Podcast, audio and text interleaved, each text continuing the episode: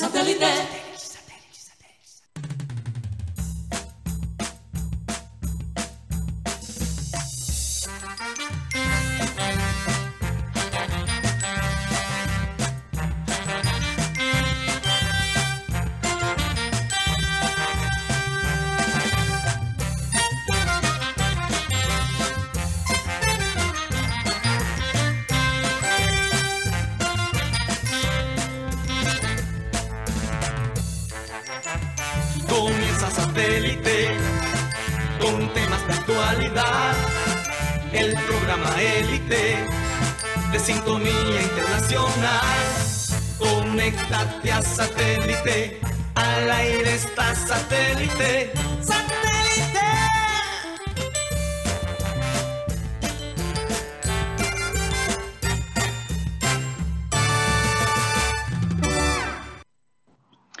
Señoras y señores, bienvenidos a programa Satélite. Muchas gracias por estar con nosotros el día de hoy. Felices de, poder comunicarnos y de poder compartir esta eh, hora y media con ustedes.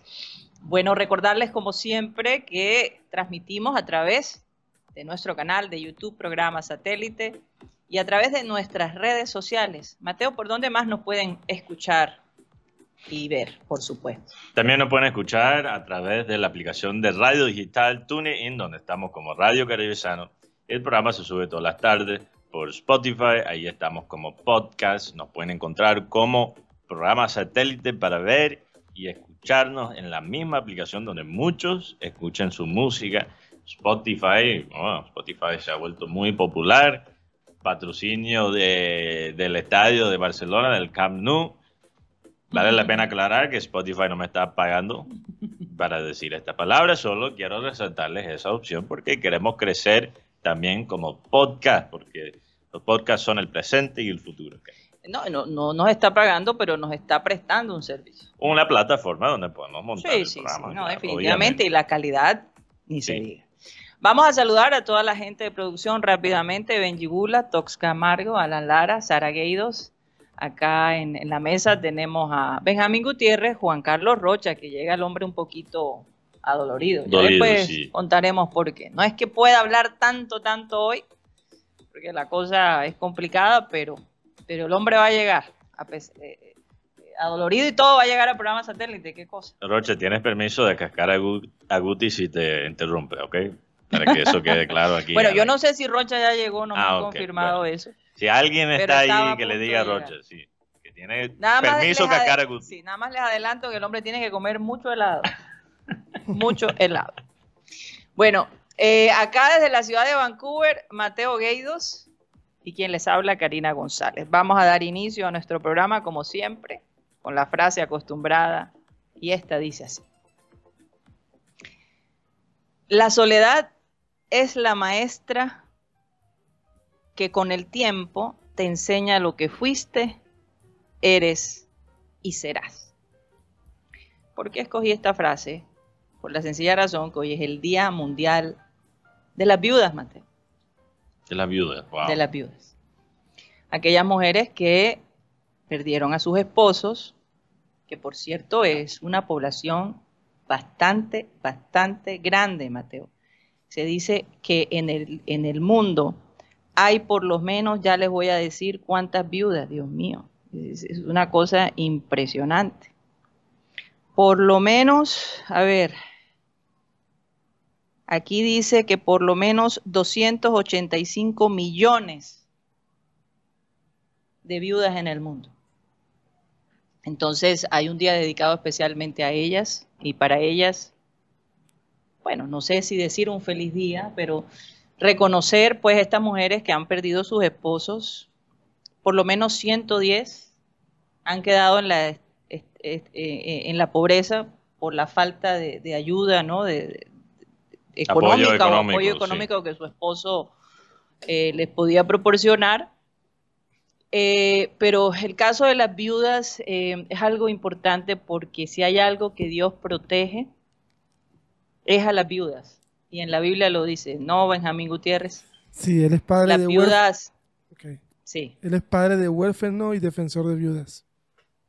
Así es, así que Eh, yo recuerdo que Abel González siempre decía, procura no hacer sufrir a las viudas. Oye, y, vale la pena no sufrir a las viudas porque mm, te la vas a ver directamente con Dios. Es que cuando tú te metes con las viudas y los huérfanos, las maldiciones que regresan a tu vida son algo impresionante.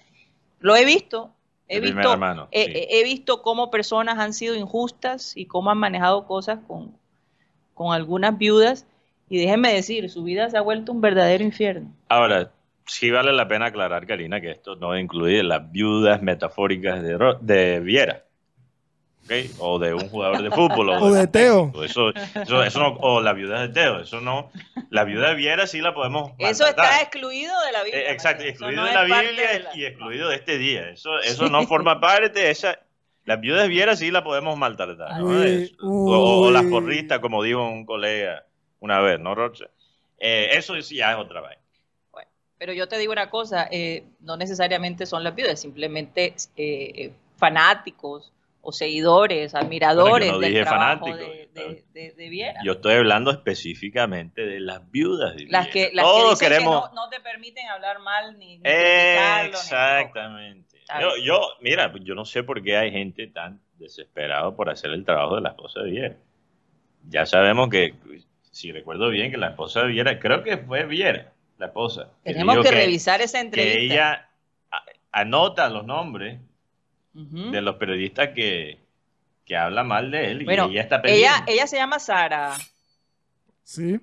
Su, esposa, es que yo te voy a decir una cosa, la, la Sara tienen un temperamento, déjame decirte, es bíblico. Sí. Son mujeres muy echadas para adelante. Sara en la Biblia es la que tuvo los hijos. Toman decisiones, tienen un carácter fuerte, eh, son mandonas también, pero también son supremamente dulces y maternales. Son incrédulas. Sí. Son incrédulas. Son incrédulas, no sé esa parte. Claro, porque cuando se le dijo que iba a tener un bebé, ella se rió. Sí. Pero yo sí les digo una cosa, yo tengo, yo tengo, yo tengo dos Saras en mi vida y todos los días le doy gracias a Dios por esas dos Saras. Sí, son fuertes. Porque en, eh, momentos difíciles me han, me han dado apoyo, me han, me han aconsejado, me han respaldado. Entonces yo siempre digo, uno debería tener una Sara en la vida. Sinceramente, así, ese por lo menos es mi experiencia personal. Oye, y, no es por nada, pero en, este momento yo sé que y luego Guti y Rocha nos contarán, nos contarán cómo, cómo les fue en la rueda de prensa, ¿no? anunciando el partido para la despedida de Viera, pero no se ha hablado tanto de la esposa de Viera. Y como dice la frase, ¿no? Detrás de cada gran hombre hay una, gran mujer. Hay una gran mujer. Y especialmente en la vida del futbolista donde el futbolista tiene que entregar prácticamente cada segundo de su vida a esta labor. Especialmente alguien como Viera que ha tenido la continuidad que ha tenido en su carrera, es, por el trabajo que él le dedica a su profesión. Yo me imagino que eh, su esposa ha sido una pieza muy clave en eso. Y no solo eso, siendo de la tierra del equipo. Imagínate. Porque ella es barraquiera, ¿no?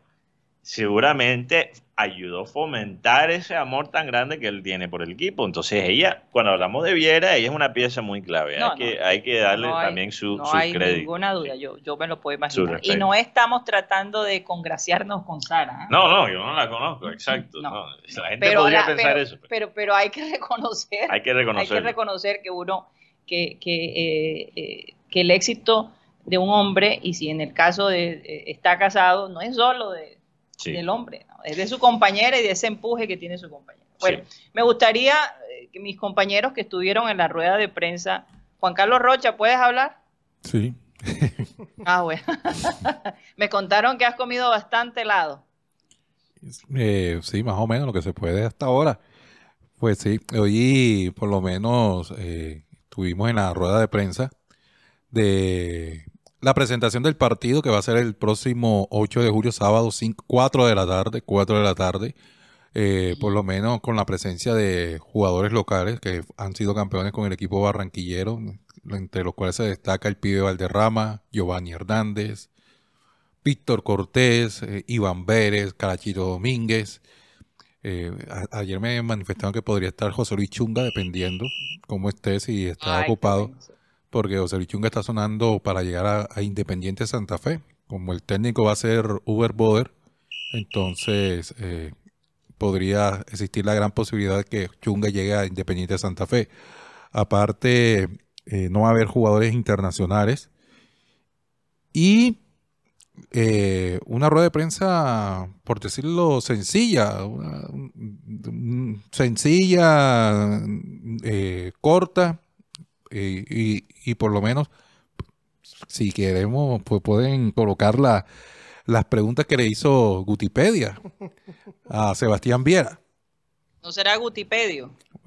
No, Yo Gutipedia. es Wikipedia, sí, No. Wikipedia, sí. El otro día le dije Guccipedio. Gucci, imagínate. Se me salió Guccipedio. Ya Marca de subió de Gucci. Wikipedia. Guti, imagínate. Si Sí, te están ya. diciendo Guccipedio. Sí, no, ya, ya creo que me- pero menos, sí, pero todo está bien, ¿no? Yo, yo creo que lo primero que quiero hablar de esta rueda de prensa es que la, fue emotiva, fue una, una rueda de prensa emotiva donde a, a un compañero de nosotros, Juan Carlos Rocha, lo mandaron a ser árbitro del, del- del partido. Así que la pregunta que yo le hago es, ¿cómo quiere que ¿Cómo? lo, ¿Estás hablando en serio? Después hablamos, después, después escucharán. La pregunta que yo le hago es para, para que los oyentes sepan, ¿cómo quiere que la gente, cómo quiere que la gente te recuerde en, en- en muchos años? Y aquí tenemos la respuesta de Sebastián Viera. Como alguien que fue muy profesional, muy honesto, que lo que dijo lo hizo. Por eso te digo que para mí es, muy importante el, lo que dije durante los dos años y medio, no jugar en otro lado o no jugar con otro escudo en Colombia que no sea Junior, lo dije ahí de verdad. Pasaron dos años y medio, yo no jugué con otro escudo ni voy a jugar con otro escudo, respetando a a los demás a los demás equipos. Entonces, como una persona que tenga credibilidad, que sea honesta y que lo que diga lo hace. Es que además, Karina, Mateo, no eh, Viera no es bobo. No, eh, te lo digo por la siguiente, eh, por lo siguiente. ¿Tú te imaginas si hubiese aceptado de pronto la propuesta del Huila y de pronto en el Huila le metan cuatro, cinco goles y entonces de pronto el bolillo diga, ah, por eso es que fue que lo saqué? O sea, también hay que cuidarse, Claro. pienso yo, sacrificarse para salir, para salir bien, para salir bien de esta, de esta situación, porque no fue fácil para Viera dejar al Junior, por más que el hombre intente, y yo, yo sé que el hombre no le fue fácil, porque no se esperaba esta, esta salida, eh, porque Tú te comes ese cuento, Rocha, que no se, no se lo No. Mateo, Yo- la verdad yo él, pienso. él- él- él- él se lo oría, él, él se oría porque la entrevista esa que le hizo el, el Junior, Sandra, Eso es lo que Sandra te iba a Escudero, preguntar. eh, eh, eh, eh, o sea, eh, tú sabes cuando te quieren abrir, cuando uno está por lo menos con una pareja, tú, "Ey, esta mujer ya no me llama, ya cómo ha cambiado, esta, mujer me quiere abrir. Yo también en cualquier situación, oye, ya en el trabajo ya no me paran bolas, eso es que me quieren zapatear también a mí. él sentía de pronto el quemón.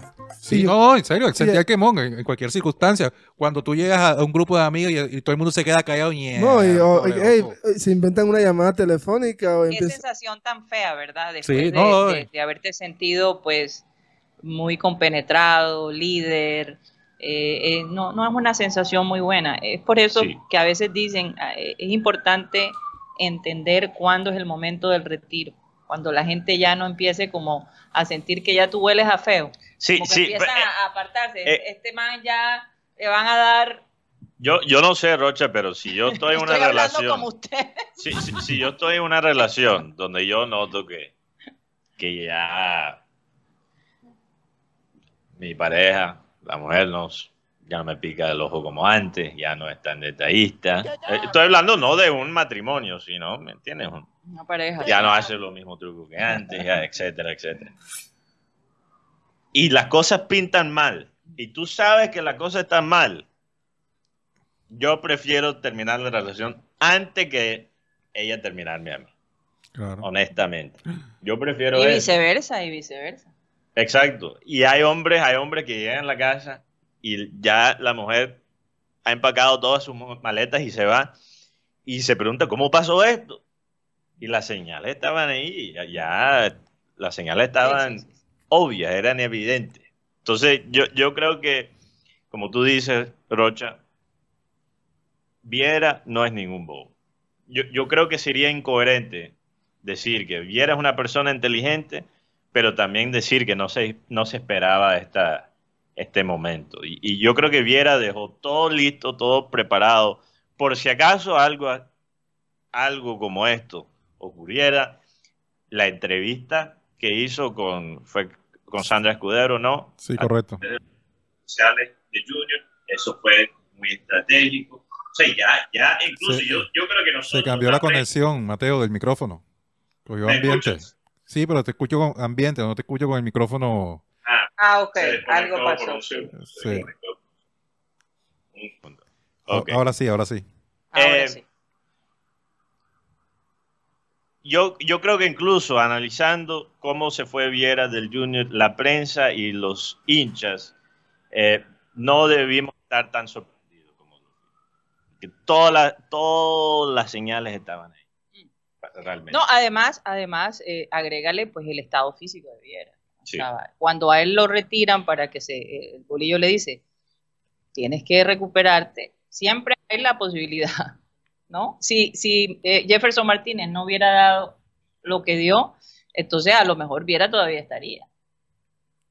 O por lo menos hubiera terminado el torneo. Bueno, eso ya Eso, eso lo dijo Pero Bolillo yo Gómez. quisiera- yo quisiera, yo quisiera que nos en- enfocáramos en el aspecto positivo y eh, escucháramos eh, los distintos eh, clips que trajeron nuestros compañeros eh, referente a la rueda de prensa de Viera. ¿Qué, qué más podríamos decir, Juan Carlos? ¿Cómo así que tú vas a ser el árbitro del partido? No, no, sino que le pasa que una de las preguntas que le hice a Viera fue que, que fue eso, que de pronto, que por lo menos Lorenzo Carras le dijo a, a- a Santiago Mérez, o sea, acepta la propuesta de Junior a ojos cerrados, llega a Barranquilla, es una ciudad que te va a encantar, la- el equipo, la gente, mira el caso de Sebastián Viera, que llegó por un año y se quedó, se retiró prácticamente allá, acepta la propuesta a ojos cerrados y le pregunté a Sebastián Viera, precisamente, ¿qué fue eso que, que se que se quedara en Barranquilla, que fue lo que lo enamoró y, más que todos los colores, que tanto así lo, se motivó a hacerse un tatuaje. Y le pregunté quién iba a ser el árbitro. Que si de pronto estaban pensando en Imer, Imer Machado, porque Imer Machado dejó tanta huella cuando, cuando él estuvo- estaba como jugador en el Junior y esto fue lo que respondió.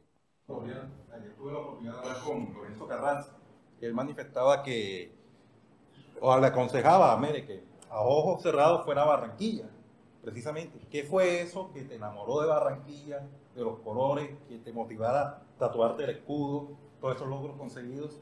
¿Y quién va a ser el árbitro? Por allá andan diciendo que de pronto sería bueno que trajeras a Aimer Machado. El árbitro no lo hemos pensado.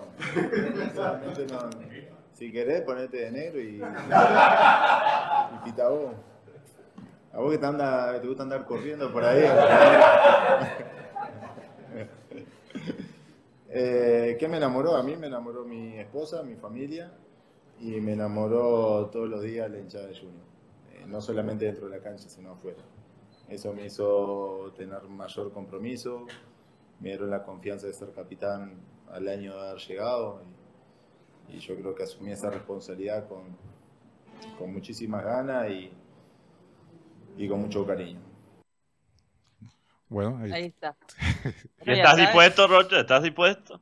Bueno, yo, el capitán te dijo que, que- que fueras tú que te vistieras de negro. imagínate, yo repartiendo pito allá. Eh, eh, eh, el, pro- el problema es, el problema es que hay que tener un estado físico increíble para estar corriendo de un lugar a otro. No, bueno, a- recuerden, aquí no, los, oyentes, aquí no. los oyentes que nos escuchan ya hace rato saben que Rocha fue en algún momento policía de tránsito.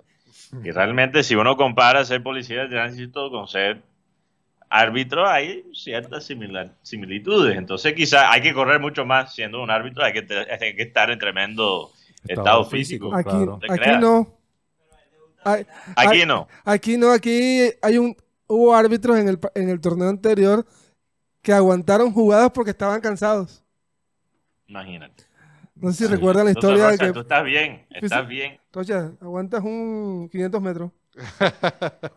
Sobre todo porque si vas a, enfre- vas a estar en ese amistoso, pasando por las diferentes tribunas, No, donde, eso es una locura. Eso sí, se espera que la hinchada apoye, porque es, el, es la despedida de Viera del Junior. Yo pongo entre comillas porque yo creo que va a ser una despedida hasta del fútbol. Porque yo, por lo que le, le entendí en la rueda de prensa, viera, el hombre está buscando un lugar paradisiaco. Una propuesta paradisiaca donde su familia y él no tengan que hacer sacrificios.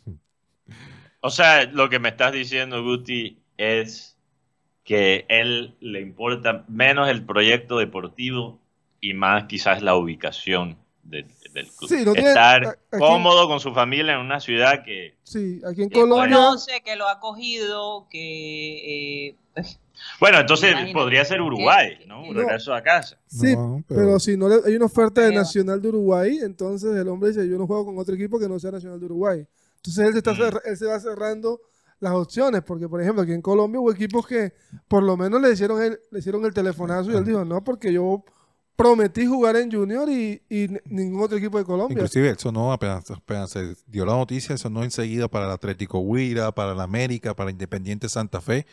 Y muchos periodistas de, de, de Bogotá dijeron, lo que pasa es que el presidente de Santa Fe, Pastrana, no, eh, Méndez. Méndez, Eduardo Méndez, le gusta tener un, un fichaje de esos que, que alborota el mercado. Mira que el último fichaje de Santa Fe fue Rodallega. Y le ha ido bien. Sí. Y le Sí, fue bien, le y fue la, bien. la ha ido bien. Y, y, y ahora les interesa Chunga, y yo vi, Guti, no sé si tienes el dato ahí preciso, me perdonan aquí el escándalo que se escucha en el ¿Qué, fondo. qué Entonces, hiciste ahora que te están buscando? Yo, sí, me están persiguiendo, me están persiguiendo. Carlos Antonio Vélez me está mandando aquí la policía canadiense. Eh, por cierto, hablamos mal de aire y curiosamente llegaron para intentar apagarme la luz, imagínate. Yo, yo no sé si eso menos es pura mal tenías tus casualidad. recibos listos. Y que menos mal que tenían las pruebas de que yo sí había pagado, porque qué casualidad. Mateo, te ¿ah? investigaron.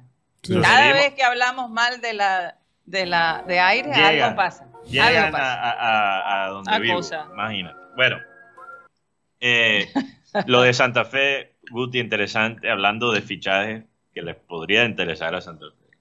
Eh, yo vi un, un dato sobre Chunga, que él es el arquero en Sudamérica que más atajadas ha tenido en este año, Sí, de lo que es, va de este año. es. ¿Tienes el dato ahí preciso?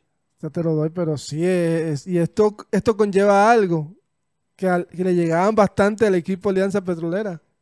Y Bueno, sí, eso, respondía. eso sugiere que la defensa de Alianza Petrolera no es muy buena. Claro, y lo otro es que este paso de, de Chunga a Santa Fe, si se llega a dar, porque también es algo especulativo, todavía no hay algo confirmado. Aquí Rocha Ah. me, envía- me da el dato. José Chunga es el, el- el latinoamericano con 4.48 atajadas por partido. Oye, sería interesante ver el, el fútbol manager cómo ha aumentado, Sí, Mateo. Chunga, ¿cómo está. Chunga Sí, en Fútbol sí, Manager? sí, sí. Sí, Aquí totalmente. tenemos latinoamericanos con más atajadas en 90 minutos. José Chunga, ahora lo que ha hecho Chunga desde que se fue. 4.48, casi, casi 5 atajadas por partido. Alejandro, Ahora, ahora hay, hay estadísticas que son más precisos en cómo medir la calidad de un arquero. Por ejemplo, antes para un defensor central, la estadística que se tiraba era la cantidad de recuperaciones que hacía por, por, por partido. Pero ¿qué ocurre? Un central que tiene una, un alto número en cuanto a recuperaciones por partido puede ser un central que comete muchos errores. Entonces le toca recuperar, hacer la, recuperar, la recuperación, hacer la tacleada para eh, básicamente eh, corregir el error defensivo inicial. Entonces, en el caso de los arqueros, como dice Guti, esa estadística como tal no mide tanto la calidad de Chunga, sino la calidad de la defensa de Alianza Petrolera. Alianza Petrolera tiene una defensa que permite muchos remates al arco, entonces obviamente Chunga va a ser un arquero Mm. que va a atajar mucho. Eh, lo que hay que mirar es cuántos hay esta estadística de goles esperados. ¿no? Entonces, usando los goles esperados, que mide la, la probabilidad que un remate sea gol, uno tiene que ver si el porcentaje de goles esperados prevenidos de Chunga es alto, porque eso significa que él no solo está atajando mucho, pero está atajando remates que son difíciles de tapar. 97 Me perdonan aquí el, el monólogo estadístico. Yo, yo sé que no a todo el mundo no le interesa ¿no? esos detalles particulares, pero así está avanzando la analítica Sí, en el fútbol. 97 atajadas tuvo en el 2023, primer semestre. Su récord es más de 100 atajadas en el año 2021. O sea, José Luis de a poco va subiendo el nivel en el tema de atajadas. Recordemos que José Luis también estuvo, creo que fueron 7, 8, 6, 7, 8 partidos sin jugar con el equipo Alianza Petrolera. Y esto, Y- con- y- sí. y esto conlleva a que en este momento José Luis Chunga es la joya de la corona. Es, la- es el hombre que tiene más novias. Perdón, con lo- perdón por el comentario de Novias. porque puede llevarse a otro contexto. Es un jugador que atrae miradas, atrae clientela y atrae sobre todo pretendientes. Por ejemplo, yo en- en- desde México... Pero Guti, si alguien te coge en este momento tú hablando, se van a imaginar otra cosa. que, porque que, que, que tú te estás, que tú, tú eres de los que le, O sea, le tú- tienes la mirada es fija. una reina de belleza. Atra- este no, y lo que pasa es que hace cuánto no tenemos un arquero costeño de ese nivel como José Luis y que venga de la cantera de. Junior. ¿Hace cuánto? Porque podemos decir que Sí. Montero, es de, Montero, Montero es de Molino Guajira, adiós, eh, pero no es de la cantera de Junior. Los que pudimos ver el crecimiento de José Luis Chunga en Junior, podemos decir que José Luis lastimosamente su parte física no lo ayudó en Junior. Pero yo recuerdo un partido que a mí no- es inolvidable cuando Junior clasifica a la final de la Copa Sudamericana 2018. A Chunga le toca tapar la semifinal aquí en Barranquilla. Y Junior jugó con nueve hombres esa semifinal porque expulsaron a Don Teo y a Gabriel Fuentes. pero qué chévere que Teo va a estar en el partido. ¿no?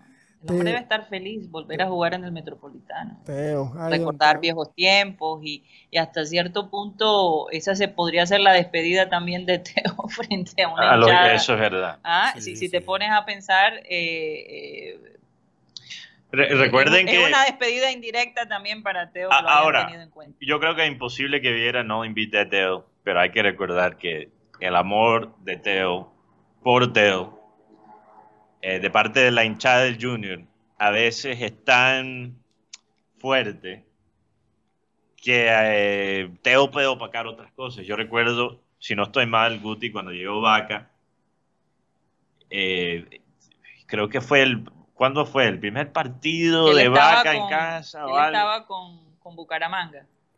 No recuerdo si estaba con No fue con, Bucaramanga no fue con. Juanfer también. Con Juanfer que en No, pleno... con en- en Ah, fue con Quintero. Claro, en Que- plena- que en Teo plena- opacó el debut de Quintero o la llegada de Quintero. No, en- ¿Cómo fue? En pleno evento de la presentación de Quintero, la gente pidiendo a Teo. Ah, sí. Imagínate. La gente pidiendo Teo en plena presentación de, Sí. de Quintero. Entonces, eh, Teo a veces puede opacar. Yo dudo que él pueda opacar a, a un ídolo Yo- como yo- Viera, yo- pero sí, yo creo que ambos tienen peso. Eh, Sí. De igual, el hecho de que Teo esté allí va a ser especial. ¿no? Sí. La gente que va a jugar contra el actual equipo, que por cierto, imagino que no se habló para nada de, de- las nuevas contrataciones. No, no, no, porque Trataron, eh, me imagino que evitaron todo ese tema. no, además, además era el único que estaba presente era Sebastián Viera en la, en la rueda de prensa. Lo, lo que yo sí me gustaría ver de pronto cómo va a ser la reacción del público con Hernán Darío Gómez. Con relación porque buena pregunta. Sí, porque eh, yo sé que mucha gente a- aún admira a Viera, no está de acuerdo, eh, porque tú sabes que eso, eso es lo bacano de la hinchada del Junior, porque todos seguimos el mismo, los mismos colores, pero no estábamos de acuerdo.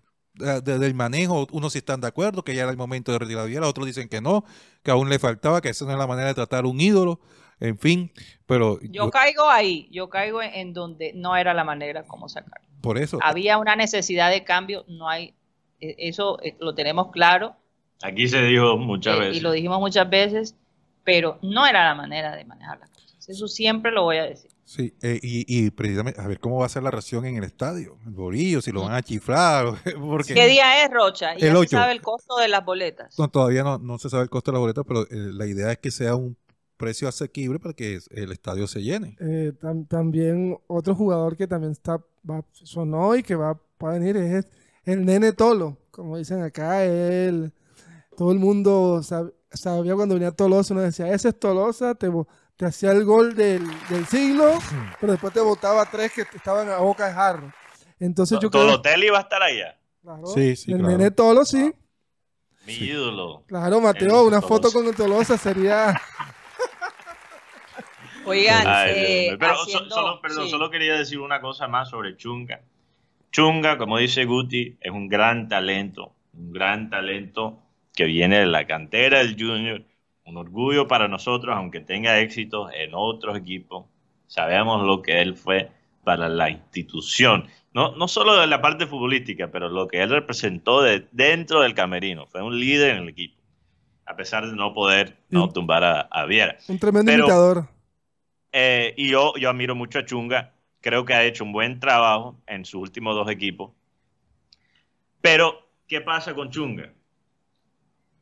Creo que cualquier equipo grande que quisiera contratarlo y pagarle un buen sueldo, ¿no? porque Chunga tampoco va a, pedir un sueldo por debajo. Él se ha ganado un buen contrato por sus actuaciones en los últimos dos años. Sí, claro. Pero cualquier club grande que quisiera contratar a Chunga tiene que analizar esa parte, lo que yo les digo. No solo cantidad de atajadas, pero cuáles son la calidad de remates que está atajando Chunga. Porque, ¿qué pasa? Muchos arqueros se lucen en equipos, perdóname la expresión, pero equipos chicos, como Alianza Petrolera, que reciben mucho más la presión y que permite mucho más oportunidades. Y después cuando llegan, por ejemplo, e, a un equipo como el Junior, que suele dominar la pelota y controlar la posesión, el Junior, por lo general, no va a permitir tantos, tantas opciones, pero sí va a permitir opciones de una calidad más alta, porque las opciones que generan los contrarios con- contra un equipo que domina la pelota son de contragolpe.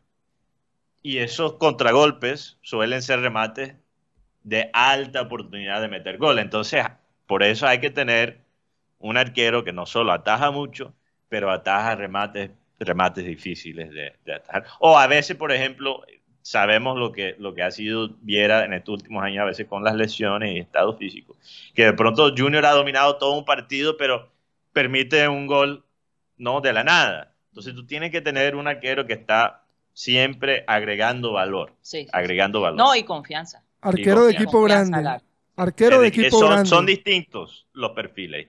Y ya vimos Chunga cumplir uno y espero que él pueda cumplir con, con el, próximo, el próximo paso en su carrera. El- Oigan, el- Eh, eh, antes, Sí. antes de terminar, hoy por lo menos eh, de los que sobran, los, que, los, los zafados, hoy eh, se ¿Cuál es fue la canción esa que el habla baile de de los que sobran? el baile de los que sobran, se llama así de los prisioneros, el baile de los que sí. sobran. ¿Qué pasó, Roger? Eh, hoy, eh, por lo menos César Haidar eh, se fue para Ibagué porque va a jugar en el Deportes Torima. Vea, vea, lo pidió Juan Cruz Real. Juan Cruz, Real, bien. Juan Cruz Real lo pidió para, para jugar. Hoy el, el hombre ya, ya, ya eh, le tocó irse temprano. eh, César Haider. Y lo mismo que el señor, por lo menos ahí estamos observando a César Haider, que nos mandaron estas imágenes. Chao. El hombre bien temprano se iba para, para Ibagué. Chao, chao. Y otro que, que no aguantó y dijo, no, yo no voy a hacer plato de segunda mesa, yo sí me voy. No, pero es que espérate, que estamos esperando a Fuentes, eh, Germán Chao, Gutiérrez, Germán. que se fue para Ecuador. Es- Está en Ecuador. La primera vez que veo un video de Germán Gutiérrez desde que llegó a Junior, Eso desde que lo anunciaron. Hombre, es un fantasma. Germán Gutiérrez eh, va a Ecuador Ojalá porque, que le vaya bien. porque que su equi- bien. el equipo Atlético Huila está haciendo la pretemporada en la sede de Independiente del Valle. El tema de Germán Gutiérrez, eh, eh, aquí viene el dato curioso. Germán dijo, no, yo me voy. Si, no van a contar conmigo, yo no voy a hacer plato de segunda mesa. Esperando que venga Gabriel Fuentes. Vamos a ver que Gabriel Fuentes, él finaliza contrato ahora en junio. Perdón, ahora en diciembre. Ahora en diciembre. Junior le está pidiendo que renueve por año y medio porque ese era el convenio que habían quedado cuando se fue para Europa. Germán no quiere renovar, eh, perdón, eh, Gabriel Fuentes no quiere renovar. Está molesto la dirigencia del Junior. Está molesto eh, Gabriel Fuentes porque él quiere, quería continuar en Europa. Inclusive hubo una oferta de un equipo de segunda división en, España y uno dijo que no, no aceptó la propuesta porque era préstamo. Él quería seguir en Europa. Eh, ahora el tema es que hay una molestia por parte de los dirigentes con, con Gabriel Fuentes. Y, y si sigue la molestia, Gabriel Fuentes podría decir que no continuaría eh, su carrera en Junior. Y ahora, como se le fue ahora a Germán Gutiérrez, ahí estaría la, la- eh, tendría que Junior buscar otro lateral por izquierda. O sea, ¿Y qué es lo último, qué es lo último de, de José Enamorado? Estoy escuchando que Junior tiene un interés lo de José, bastante fuerte en José Enamorado, pero que el club quiere préstamo y que Real Cartagena quiere, obviamente, ya una venta. ¿no? lo que pasa es que con ah, Junior, sí. con Junior ha pasado tantas cosas que han tomado la política. Nos interesa este jugador, vamos primero, que venga, miramos cómo se comporta, pero préstamo. Si el jugador le va bien, lo compramos. Porque mira, pero si el, el jugador no quiere, ya, ya esa actitud de No, que- el jugador quiere. El jugador quiere. No, El no, tema- no, Fuentes. estoy hablando de, Sí. de fuentes. Ah, si él no quiere, pues, es a firmar, decir, cuando ya un jugador no quiere, no, no da el 100%. Esa es mi preocupación cuando obligan a un jugador a quedarse por más tiempo. Sí. Esa, esa es la situación. Lo de, lo de José Enamorado, el tema, Estamos hablando de José Enamorado. el tema de José Enamorado es que Real Cartagena quiere venderlo. Junior dice, no, vamos a, a probar a ver cómo se comporta. Porque ha pasado el caso que Junior ha comprado a los jugadores o, o ha hecho esos contratos largos por tres años. Caso de Albornoz. Que- Ujú. que sea, yo- el, está ca- en el Junior, caso de- el caso de Albornoz que mira que eh, el hombre no cumplió con las expectativas tiene un contrato largo le queda año y medio con el Junior. Eh, no le podemos no se ha podido ubicar en otro club a raíz de su alto salario. Eh, no queremos que pase lo mismo con, con Enamorado que Enamorado de pronto tuvo un semestre bueno con Independiente Santa Fe. Eh, estuvieron hablando con la gente de Real Cartagena, pero Real Car eh, Helmut Weni, la gente de Real quiere venderlo. Junior quiere préstamo con opción de compra para ver cómo le va al jugador. Un año bueno tuvo. Pero eh, me dijeron que no, que ya, o sea, que está descartado José Enamorado. El chanchito no se, va a, re- no se va a romper, no se va a volver a abrir el, el chanchito char con el tema de enamorado. Enamorado tuvo una temporada muy buena, es más, fue el mejor extremo. ¿Será De- que termina jugando en Real Cartagena? No creo, Rocha, yo creo que este jugador va a terminar en, en México o en la MLS, porque es un jo- jugador joven, un jugador con mucho talento. Enamorado empezó en el Deportivo Cali, el- allá en el Deportivo Cali no tuvo tanta. Es más, yo recuerdo esa selección Colombia donde estaba enamorado, eso, eso, era, eso era melo corrido, pero enamorado se fue quedando, se fue quedando. Fue a Santa Fe y en Santa Fe encontró su lugar en el mundo y José enamorado hasta, es más, Hugo Rodallega cayó en, cayó en un fake que hubo sobre la convocatoria de selección Colombia, porque en esa convocatoria para el, mu- para el partido entre Alemania y Irak estaba José enamorado y él, y- y él escribió un tweet diciéndole, José, te felicito, era tu Enamorado, momento y caíste, es Hugo Rodallega. Pero bueno, esperemos a ver, él es, Barranqui- él es de la ciudad de Barranquilla, jugador que la verdad, en mi opinión personal, es un jugador importante y que va a seguir creciendo. Yo creo que el tema de también enamorado necesita esa seguridad de que va por lo menos dos, tres años de, de un contrato. Porque No lo culpo, porque a su edad, ¿no? Y, y él ha mostrado que él puede jugar en un club grande en Colombia. Él puede ser un jugador de alto nivel en un equipo importante de esta liga, de la liga doméstica. Yo no lo culpo por querer eh, un contrato que le da cierta estabilidad. Yo- si yo soy junior, creo yo que es una op- opción que deberían considerar porque es un jugador que después se puede vender, como dice Guti, se puede vender después a la MLS, se puede vender quizás incluso hasta una de las ligas menores de Europa. Eh, es, es una buena inversión si toca comprarlo ¿no? directamente y no prestarlo primero. Y llena un espacio que tiene Junior, un hueco que tiene Junior en la, en la plantilla, Karina no tenemos, o sea, cuando uno analiza los, los extremos que hay en este equipo, ¿cuáles son los extremos de este equipo? Pablo Rojas. Ujú. Ok, bien, Pablo Rojas, nuevo fichaje. Sabemos que es un jugador bueno, suficiente para ser el mejor jugador de, de Jaguares de, de Córdoba. Eh, tenemos a Cariaco. No hay más que decir. Ya la gente sabe lo que yo pienso de Cariaco. Saludo a Cariaco. Inestrosa. Menos. Inestrosa. Imagínate. Gracias, producción. Buen timing allí con el sonido. Albornoz. Albornoz.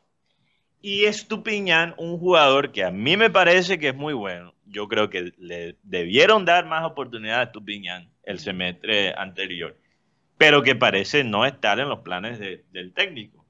O sea, realmente el, único extremo del, digamos, los veteranos, porque yo creo que se podría incluir alguien como Esteban Mercado, posiblemente, de la cantera. Pero el único que inspira algo de confianza es Pablo Rojas y no sabemos todavía lo que es Pablo Rojas en el Junior. Por eso, hasta cierto punto, eh, me gustaría saber quiénes van a jugar en el equipo junior contra el equipo que Viera está armando, ¿no? Sería interesante porque también si participa, Quintero ya estará listo, Claro, Juan Carlos Rocha. Ah, claro, bueno. Claro. Entonces vamos a, vamos a ver un poquito de lo que se está armando el día del partido. Yo creo que va a ser muy interesante. No, pero eh, eso no, el partido de Viera. Sí. No, eso no tiene. realmente- No, pero, pero ¿a quiénes van a poner eh, eh, como, junior, como junior? ¿Quiénes van a, a jugar ese ¿Cómo, ¿Cómo va a funcionar? No, no creo que nos podamos basar en lo que vemos en ese partido Yo para la entiendo, temporada. Mateo, sí. pero, pero, pero eh, digo, por lo menos vamos a ver con los jugadores que en este momento ya se cuentan.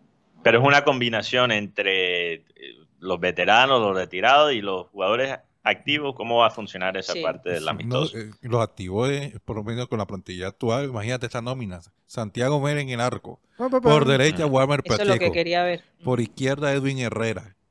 Los centrales, Emanuel Olivera y Víctor Moreno.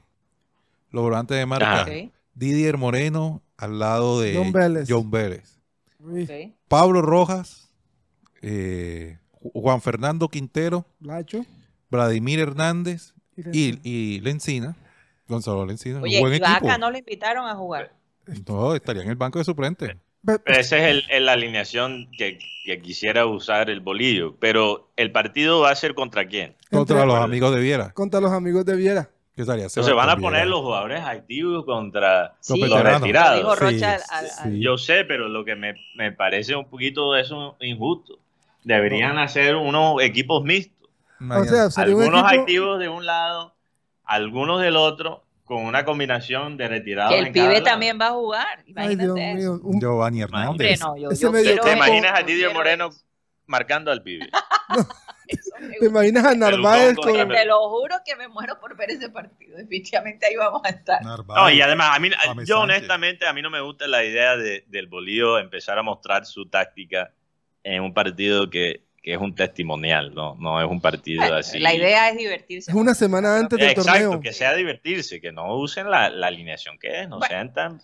En tan todo caso, en todo caso, señores, vamos a ir a un corte comercial, pero cuando regresemos hay que hablar de Titanes, porque desafortunadamente Sí. eh, eh, es la primera vez que pierde Titanes, ¿no? Que lo eliminan, sí. Claro. Que lo elimina, sí.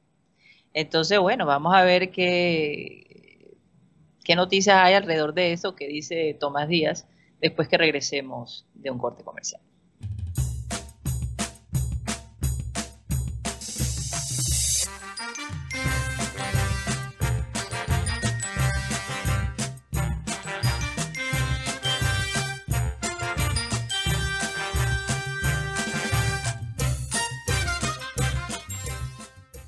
Esto es programa satélite que se transmite desde la ciudad de Barranquilla, Colombia, South America, la capital deportiva de nuestro país. Estamos a nombre de Unilegal, esta empresa eh, de abogados que tiene como fin ayudarles a resolver sus problemas legales. Si no sabes cómo normalizar tus predios, qué derechos tienes en tu, empre- en tu empresa eh, para la que trabajas, cómo divorciarte, cómo comprar un automóvil o cómo crear una empresa, pues Unilegal te puede asistir.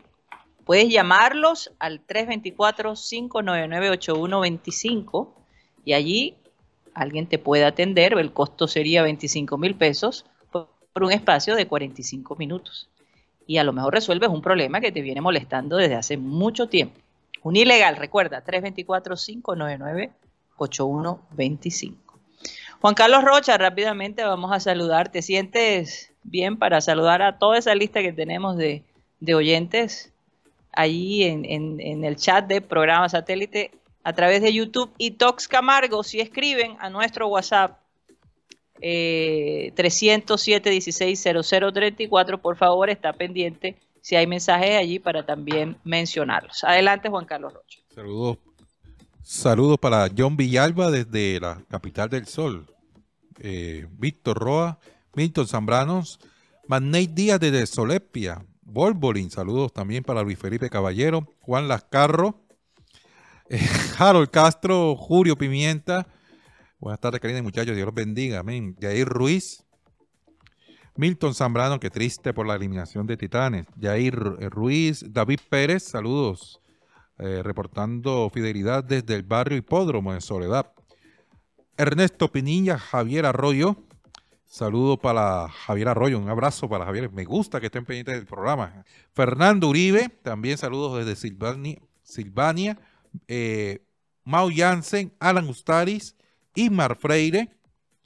También para el señor Julio Pimienta.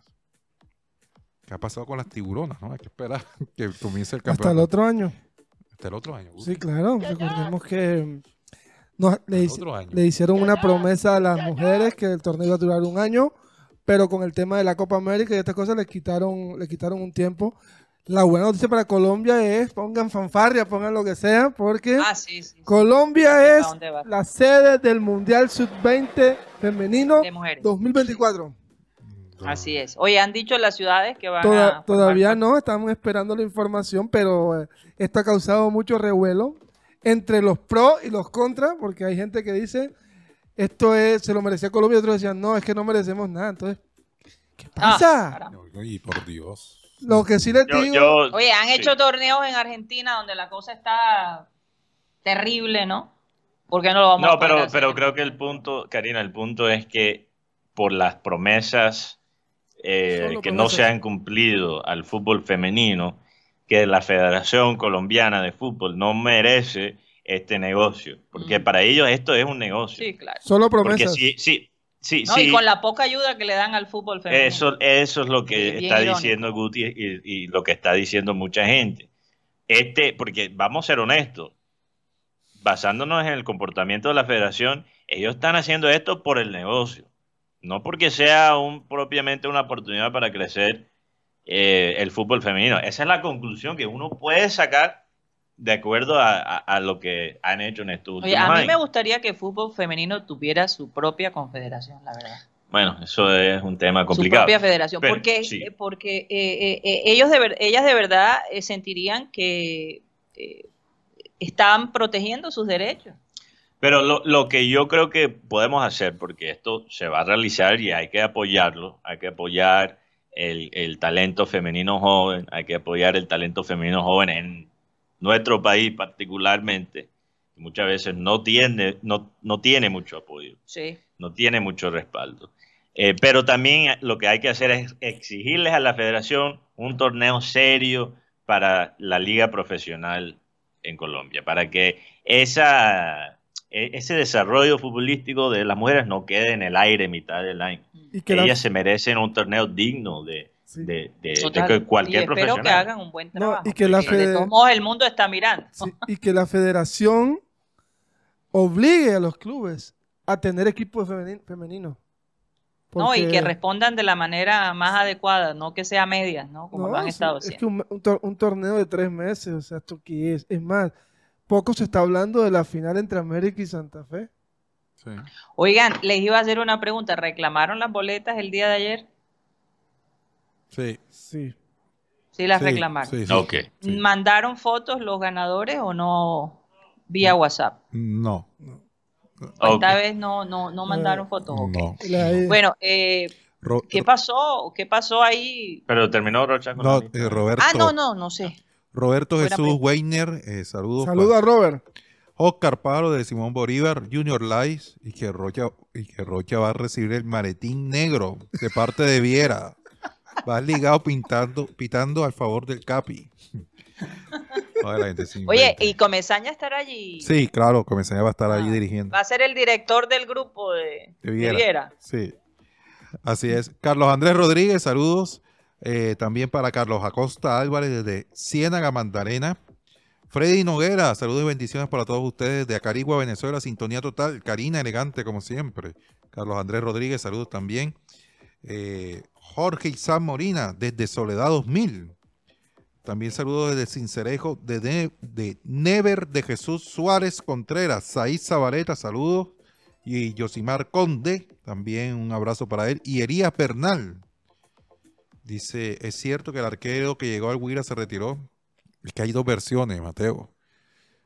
El Huila, eh, el arquero manifiesta, o- no, no ha manifestado, pero eh, hay una versión de que eh, Luis, Luis García llegó eh, cuando al momento de firmar le habían bajado el salario, no era lo que le habían prometido. Pero eh, hay- ahora sale una versión de parte del Atlético Huila de que lo que habían acordado eh, estaba establecido y que el arquero había pedido más de lo, de lo que se había acordado inicialmente. inicialmente. O sea, hay dos, dos versiones ahí, Subió el dólar, bajó el dólar por eso.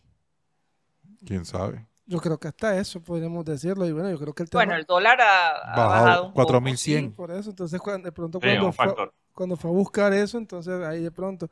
Y lo otro es que él nunca firmó contrato, a pesar de que lo presentó el Willa y todo. Entonces yo pienso que a veces es Mm. mejor quedarse callado. Saludos para Héctor Alfonso Borges. Saluda a Héctor.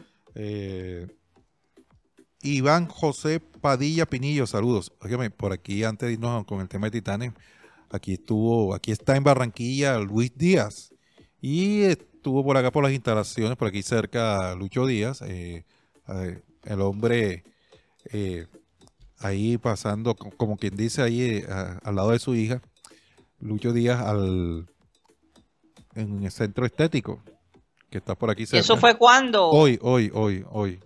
Ay, lo captaron. Aquí ¿de lo captó, cap- lo captó El paparazzi. Alan Lara. Alan Lara. Alan Lara, que siempre el hombre está aquí pendiente ahí, haciendo el trabajo, haciendo el trabajo que no le corresponde, pero el hombre está ahí firme.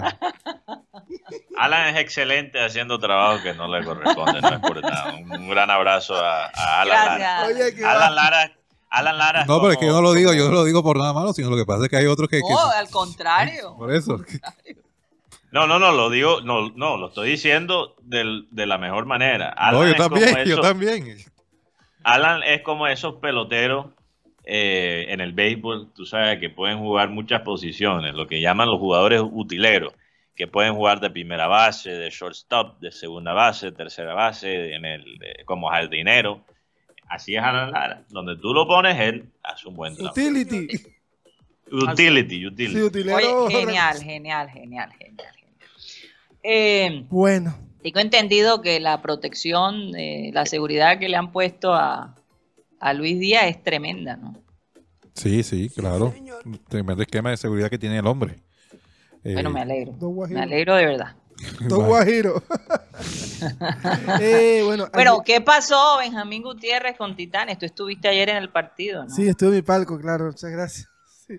El día de ayer nos enteramos cuando llegamos al, est- al estadio. No, lastimosamente no se dio la noticia, pero Titanes tentó a Jaime Chenique para reemplazar a Soren de Luque en, en estos dos partidos que se jugó. Lastimosamente, cuando todo parecía que todo iba en buen camino, el equipo que, que es dueño de sus derechos deportivos dio, eh, dio, la- dio negativa. Entonces, lastimosamente, Jaime no pudo jugar. Es más, Jaime estuvo en el estadio el día de ayer. Ahí vimos a Jaime. O sea, Jaime Echenique casi juega en el partido de anoche. Sí, señor. Este, Wow. y entonces, lastimos, cuando yo llego, me dice, no, que va a jugar Jaime. Yo le dije, qué bueno. No, estuvimos a punto, pero lastimosamente no. Y después en la transmisión, No le dieron permiso. No, el equipo no le dio permiso para tener a Jaime para reemplazar a Soren. No. Y lastimosamente ayer, El equipo de Jaime, imagino yo. sí, el equipo de Jaime, porque ah, es más, ya Tomás y, Tomás y el grupo ya tenían todo armado, con camiseta y todo, para que Jaime jugara este partido contra Caribbean Caribbean. Store. Lastimosamente, como hablábamos si ahorita, no se pudo tener a Jaime Chenique. Pero esto nos abre una posibilidad de ver pronto a Jaime Chenique con, el, con la camiseta de Titanes, porque ya se hizo, se abrió el primer paso. Invitarlo al hombre a jugar. Recordemos que él es socio honorario del equipo Titanes de Barranquilla, Jaime Chenique. Sido un placer ayer ver a Jaime enfrentando a Andrés Ibarwen. Y hablar del partido ayer, fue un partido un poco diferente. Titanes ganó los primeros dos cuartos, en el- los últimos dos cuartos, lastimosamente, el equipo falló canastas importantes. Y creo que es hora de un expulgue. Yo creo que es hora de sacar jugadores que ¿En serio? estaban, estaban se veían bien porque tenían grandes figuras al lado, pero lastimosamente dos nombres como José Lozano, un jugador que no es de mucho, mucho del agrado de la, de la- de la hinchada de Barranquilla, ¿Por qué? porque ni mete puntos ni, ni defiende. Mejor dicho. Y el otro No, fue- pero, pero Guti, lo- la lesión, hay que decir, la pero lesión dame- de, dame- de, de Luque No, sí, pero estoy fue hablando un de... golpe. No, total. El equipo se, se sintió... Es más, el equipo, hablando con Tomatías fuera de, micrófono, me decía, es que Tomás te, han caído, te cayó la roya. Se lesiona a Guerre. Se lesiona a la Terza. Se lesiona un chico apellido Ortiz. Y, el, el chico Ortiz regresa para el partido, para el partido de la anterior no dura 30 segundos y se lesiona, se, les- se lesiona y pierdes otra variante. Se lesiona Soren. Se lesiona ayer Jesús Medina en pleno partido cuando estaba el Titanes jugando a un nivel impresionante. Así que Titanes, lastimosamente, como lo podemos decir, pierde su, pierde su invicto, más no pierde su hegemonía, porque recordemos que ganar siete títulos en, en cinco años es muy complicado. Yo, yo quiero ver, Guti, cuál es el... yo- sé que hay, hay equipos en la historia de, de los deportes que han ganado muchos títulos años, o sea, de, de forma consecutiva. Por ejemplo, el Lyon en Francia. Sabemos que América eh, en, en la Liga Colombiana de Fútbol. Pero yo quisiera ver cuál es el récord de títulos ganados cons- consecutivamente desde el inicio del club. Es un- Yo no, un- nunca he escuchado de un caso de un equipo deportivo ganar los siete primeros títulos que disputa en su historia. Eso es algo realmente no, increíble, histórico, y, y que ellos hayan quedado eliminados ayer no le quita el brillo, especialmente teniendo en cuenta todo lo que acaba de No, decir por Guti. favor, Porque De Luque no solo es importante en la cancha, pero siento que hasta cierto punto es el alma del equipo. capitán, es el capitán del es el equipo. capitán, tú lo ves eh, muy vocal, comunicándose siempre con sus compañeros. Entonces fue difícil, fue difícil. Mm. No, no creo que esperaba mucho, no lo quería decir ayer, no esperaba mucho de- del partido. Pero Titanes sigue teniendo un gran proye- proyecto. Esto no le quita el brillo. Les No, pero de cuento, les Qué bueno hasta cierto punto que hay otro equipo sí, eh, que está Sí. en la lucha, ¿no? Eh, y que se, se ha esforzado sí. por invertir a su equipo, ¿no? No solamente eh, el, de, el, el equipo nuestro, pero eh, esto obviamente crea nuevos retos. de esos jugadores Así que es. Sin lugar a dudas. Así es. de esos jugadores Y que quizás una rivalidad, Guti. Ok, no, es que estamos hablando de Caribbean. Storm, que es San Andrés, que es el Caribe, y, y sería bueno tener como Caribe, un, ¿no? un clásico entre Esa Titanes y Caribbean Storm. Esa rivalidad está, es más, yo les cuento algo, yo estaba viendo. ¿Te acuerdas lo que pasó cuando ellos jugaron en San Andrés? Que, que hicieron todo para que Titanes perdiera. No, y Es una aquí cosa también. impresionante. Aquí también el arbitraje no fue bueno. Yo creo que en- no, no sé si de pronto ya era una orden. Es que todo se fue armando así, miren. Primero, recordemos que no había, no había como una restricción para tener jugadores extranjeros. Titanes empieza ganando 1, 2, 3, 4, 5. Al sexto título hacen una ley que dice que solamente puede tener cuatro extranjeros y, un so- y, uno, y uno en la banca. O sea, tres extranjeros en la cancha y uno en la banca. Mejor dicho, una ley Titanes. Sí, que no le pusieron esa. Y Sí, y el día ese- de, ese y el- nombre. y el día de ayer, y el día de ayer, el arbitraje, a pesar de estar en Barranquilla, fue irrespetuoso, o sea, fue un, arbitraje malo, y me van a decir que, ah, pero no, no, no, pero, pero incidió, por ejemplo, hay un, hay un punto que donde el partido va a, set- va a 48, 53, algo así, hay un punto donde ya la bola pasó el, pasó el, el aro, o el maderamen, y el jugador de, de Titanes se queda como dormido, pero, pero ya la bola no, no hace parte del, del campo regular y hace un punto, el hace una, una, una, una cesta, el equipo de Caribbean Store aumenta el, aumenta el, el score y Tomás Díaz pide que pide su momento de replay y no se lo dan.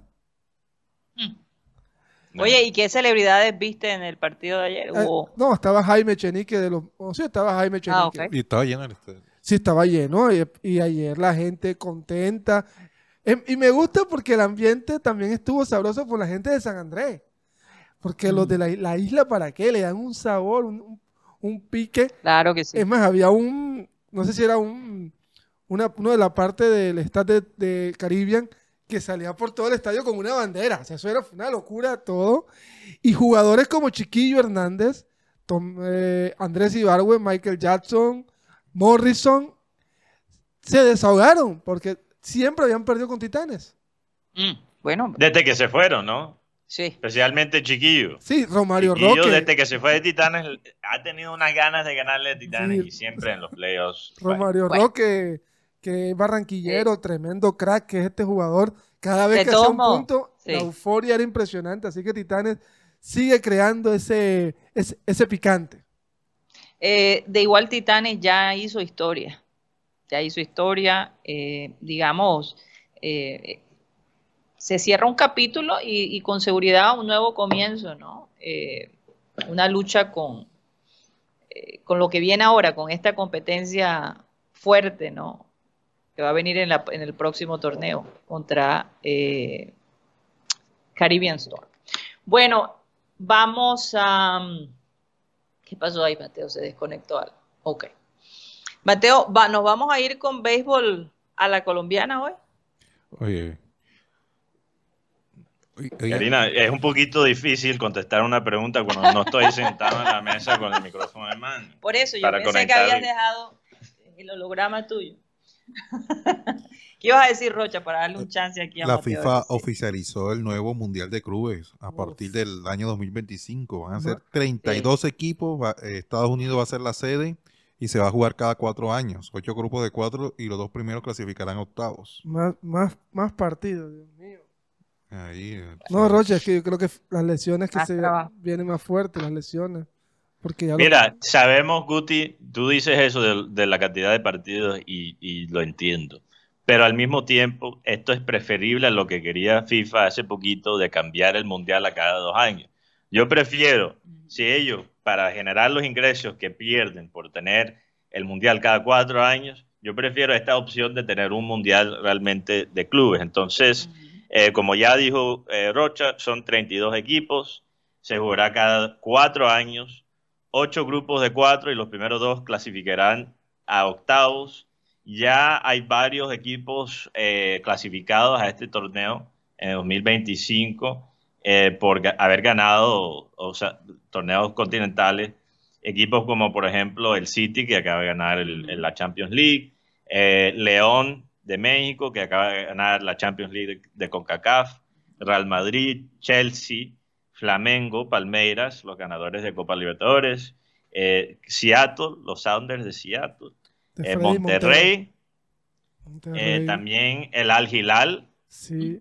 Dios mío, te- Al, Al Hilal no es donde jugó Cuellar. Dame. Cuellar, Cuellar, Ah, Cuellar Cuellar, jugó en. Al Hilal. claro. Eh, en Japón, por ejemplo, Urawa Red Diamonds. Entonces, y el Al Ali y el Wydad de Casablanca de Marruecos. Entonces, eh, esto me parece un esos. formato interesante. Un formato interesante. Una manera de celebrar el fútbol profesional global y que los equipos de continentes como África, Karina, como Asia, como los equipos nuestros en Latinoamérica, que, que tengan esa oportunidad de enfrentarse a los mejores equipos Sí. del mundo. Eso Oye, y me increíble. pregunto yo si Colombia tendrá un equipo por ahí. Eh, Bueno, hay que ganar una Copa Hay que Libertadores. ganar O ahora, una sudamericana. Sí. Una sudamericana. Claro. Oye, oye, el- la, polémica que hay eh, aquí en, desde anoche es el tema del canal Win Sport, sí, que prohibió, con el, ca- con el alcalde de, De Medellín. ¿no? Sí, eh, pero me parece tremendo porque inclusive eh, muchos periodistas de, de Argentina eh, eh, le han dado con todo a, a, a Win, porque allí Claro, porque no permiten que se transmita el partido en lugares públicos, Mateo, Anda, Sí. para que la gente lo pueda ver. Pero negociaron, las alcaldías negociaron con. Bueno, eso con es lo que le voy a preguntar a Rocha. Sí. eh, parece, eh, ¿Sí se negoció o no se negoció? Lo que pasa es que, Karina, es como si yo estoy en mi casa y yo invito a, mi- a la gente que venga. Ya no la puedes invitar, Rocha. Eso es lo que me estoy, me estoy Yo- dando cuenta. No, porque eso es cae por, No, por eso, peso. no, me o sea, es como, "Ey, vengan, vengan a mi casa, vamos a ver el partido. Y entonces que todos tienen que pagar la suscripción de Win. Sabes, es como Rocha. ilógico el tema. Pues sí. Esa, esa Sí, O pelea- sea. ¿por qué no lo pueden transmitir en sitios públicos? Si ya se, para hacer esa transmisión has tenido, o sea, el que lo está transmitiendo ha tenido que, Que si se cobra ya es otra cosa, pero si es algo totalmente gratis, sí, no, y, ¿por qué no lo, le permiten eso? No, es- esa parte no lo entiendo. no. Mira, yo, yo, yo le quiero.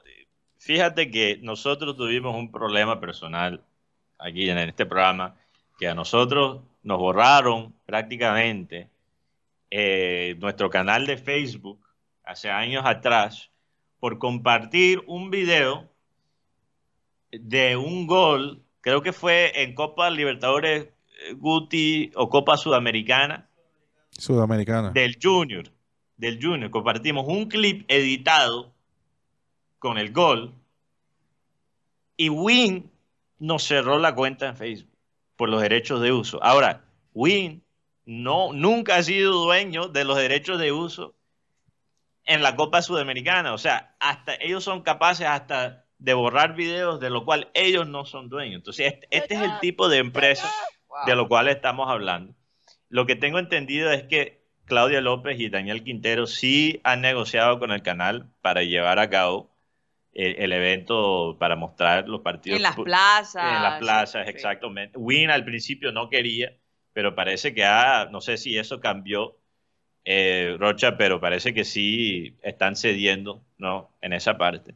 Pero después sale Hasta esta mañana no. después sale, lo, lo leí antes del, del programa. y Sí. entonces es una situación también cambiante porque tienes un periodista como Carlos Antonio Vélez Hmm. en el canal criticando la decisión, diciendo que es populismo de Ay, las sí, alcaldías, favor. etcétera, etcétera. Yo, Wow. yo honestamente, aunque sea populismo, yo creo que este es un evento que se debería hacer para todas las finales. Oye, cuando hubo final eh, eh, de la Roma contra. eh, recuérdame, la final de Roma fue En, el, en la Europa League contra Sevilla, contra Sevilla. sí. Habían eh, pantallas gigantescas en todo Roma y la gente viendo el partido. Es decir, ¿por qué el resto del mundo puede hacer el- algo así y nosotros no? Pero yo creo que aquí se ha hecho Es también algo así. absurdo. Sí, yo creo que aquí No. se ha hecho. El tema, por ejemplo, yo recuerdo la final Junior Pasto. Había un lugar, ah, eh, Junior Once Caldas, había un lugar donde el estadio, donde había unas tremendas pantallas. Sí, Entonces, pero es que, Yo es creo que, es yo creo que definitivamente una pelea, es una pelea que se está tra- se están transando con entre el grupo oficialista de- del señor de allá de Medellín y, y Bogotá y una empresa que sabemos cómo es. Sí, es que las alcaldías aquí, Antonio Vendaño, nos van a pagar los derechos de las alcaldías. Ya se negoció. Aunque estén conformes Carlos Antonio Vélez, esto Hmm. ya se negoció, se va a realizar. Ahora veremos cómo las alcaldías manejan el tema, porque sabemos que cuando se habla del fútbol colombiano hay temas de seguridad en cuanto a las barras, enfrentamientos entre fanáticos. Vimos que, por ejemplo, en Valencia, cuando jugó la selección Colombia y en España, hubo enfrentamientos entre barras Tirando dentro de los mismos fanáticos de la selección. Wow. Entonces sabemos que los fanáticos colombianos lastimosamente tienen esa fama. Entonces, de- del punto de vista de seguridad, lo entiendo. Pero empezar a criticar esta decisión, aunque sea por las peores intenciones, esto es algo que vemos en todas partes del mundo. Cuando hay una decía. final, dejar que el acceso sea público a la, a la gente para poder disfrutar el, el Hombre, partido. sí, que lo no tengan que escoger entre comida, comer y ver la final para pagar la- el mes de, de Pues los Win. que puedan pagar una final e ir al estadio, que vayan, pero que también dejen a las personas disfrutar ese ambiente que, que se vive cada cuánto, por Dios, hace cada cua- hace cuánto no es millonario campeón. Pues Yo, yo estoy simplemente Do- dos títulos en este siglo, Guti nada más. 2000 Entonces, 2012, primer- segundo semestre, y 2017, segundo semestre. Recordemos, son como los Yankees, son como los Yankees del fútbol colombiano. Sí, Muchos títulos en el siglo pasado, pero este siglo no son tan relevantes. no le va bien el siglo Vamos a ver, XXI. vamos a ver, dice Nacional que ellos no se sienten tan amedrantados Mm. eh, yendo a Bogotá porque eh, el, director técnico del Nacional dice que, que estuvo analizando y, las estadísticas no son tan negativas para ellos. Sí, o sea, no no, les ha ido tan tan mal eh, allá en Bogotá. Así que vamos a ver qué pasa. Yo definitivamente esa final, esa final hay que verla. Sí, Hay que lo verla chistoso, Karina, yo vi un título, eh, creo que fue en el medio pulso, Mm. que decía la gente indignada por el árbitro eh, que se escogió. Aquí tengo el título como ¿Quién tal. es el árbitro? Al- árbitro, árbitro para la final Millonarios versus Nacional. A muchos no les gusta el elegido. Y yo me pregunto, ¿a cuándo, cuándo se ha visto que la gente ha reaccionado positivamente con cualquier árbitro en una final No, de la Liga ¿Quién es el árbitro? por Tenemos una lista de árbitros. Carlos Betancourt.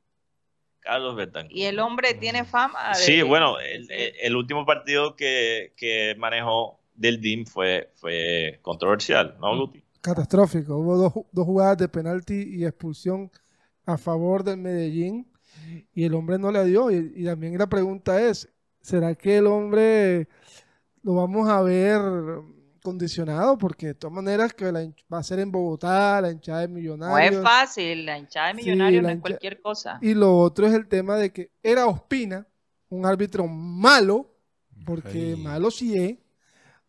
Si uno ve los promedios de calificación, siempre está en 4.6 a 4.8.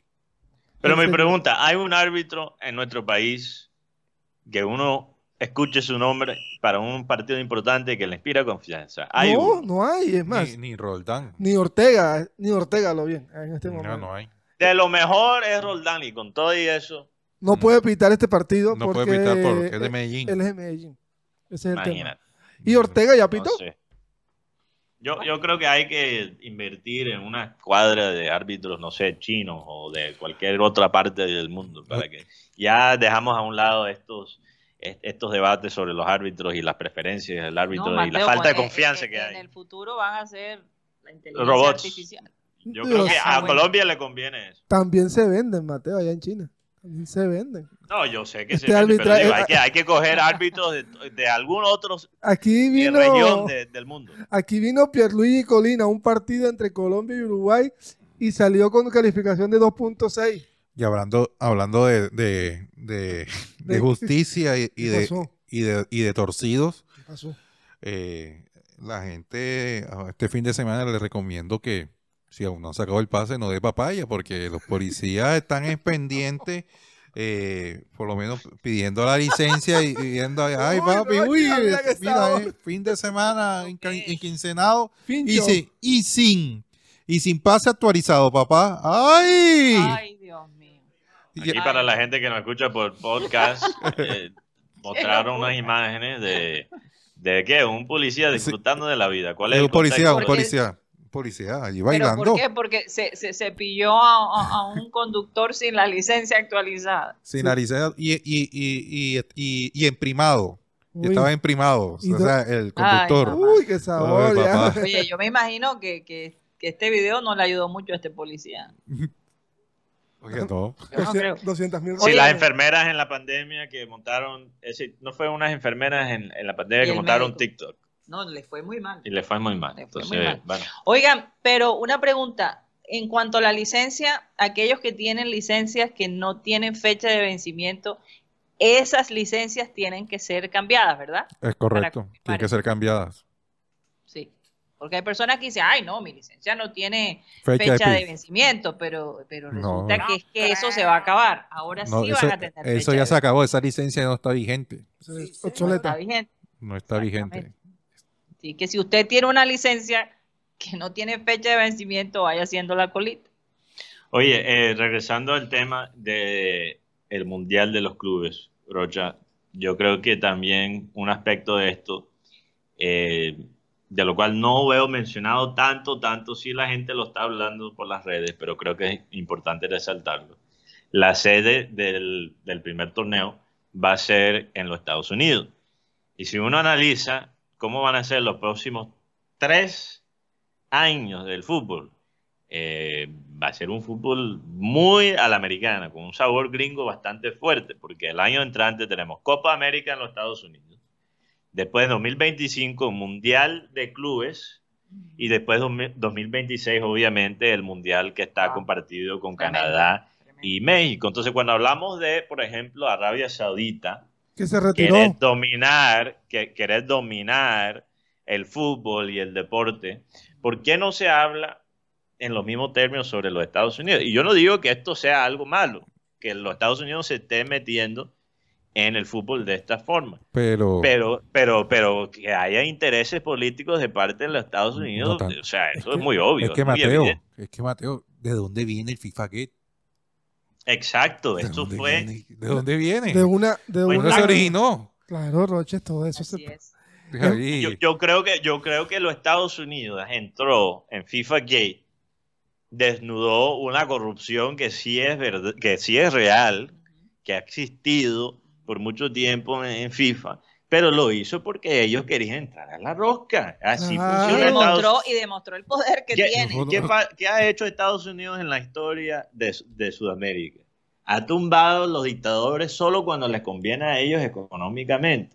Entonces, esto no es, esto no es diferente. Estados Unidos entró, tumbó los corruptos de, de, de FIFA Aparentemente. y se- aparentemente y permite a los corruptos que sí les conviene a ellos. que les favorece. que, que Infantino sea tan corrupto como Sepp Blatter, yo no tengo pruebas, pero ponle la firma que eso es así. Bedoya, Pero ¿por qué no le han hecho una investigación a Infantino? Oye, Bedoya ¿Por qué? está.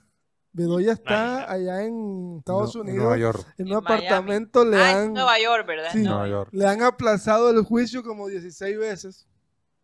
Imagínate.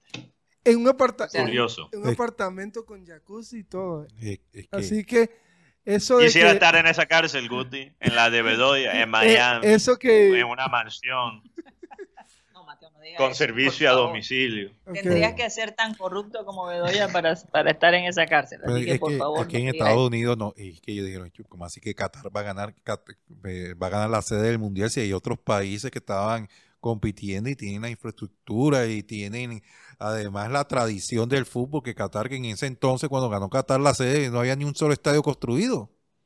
Es que, es que la sede para el último mundial debió, en- en- desde la perspectiva estadounidense, debió ser Estados Unidos. Claro. Entonces, todo lo que estamos viendo después de el Mundial en Qatar es como FIFA tratando de complacer a los Estados Unidos por esa embarrada de dárselo a Qatar, porque los Estados Unidos estaban compitiendo para el mismo año que Qatar. yo- yo sí le pero digo, Qatar pagó. Pagó un billete más grande.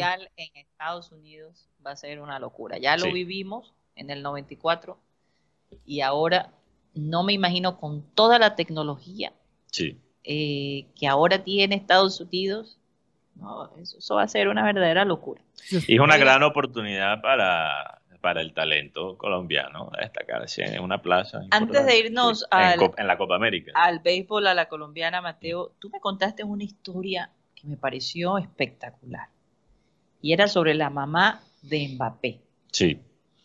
Aparentemente la mamá de Mbappé ha sido una pieza fundamental en las negociaciones de Mbappé, eh, digamos, más significativas. Sí.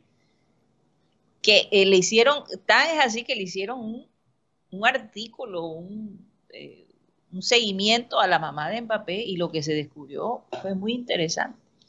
Sí, en un medio que se llama The Athletic, eh, anglo-americano, eh, que es muy importante en el mundo del fútbol. Le hicieron un reporte a la mamá de, de Mbappé sobre cómo ella maneja las cosas como su representante.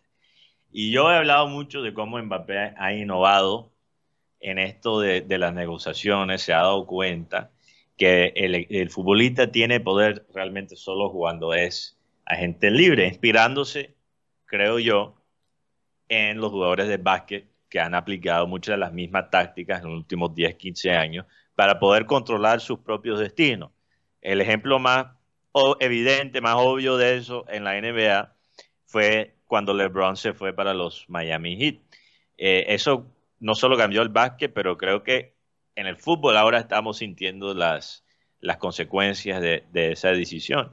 Y yo le estaba dando todo ese crédito a Mbappé, pero parece el cerebro detrás de estas negociaciones, realmente la que se dio cuenta de ese detalle, del, del poder que tiene el futbolista como agente libre, no fue Mbappé como tal, no fue un asesor económico de Mbappé, fue la misma mamá de Mbappé, una mujer argelina.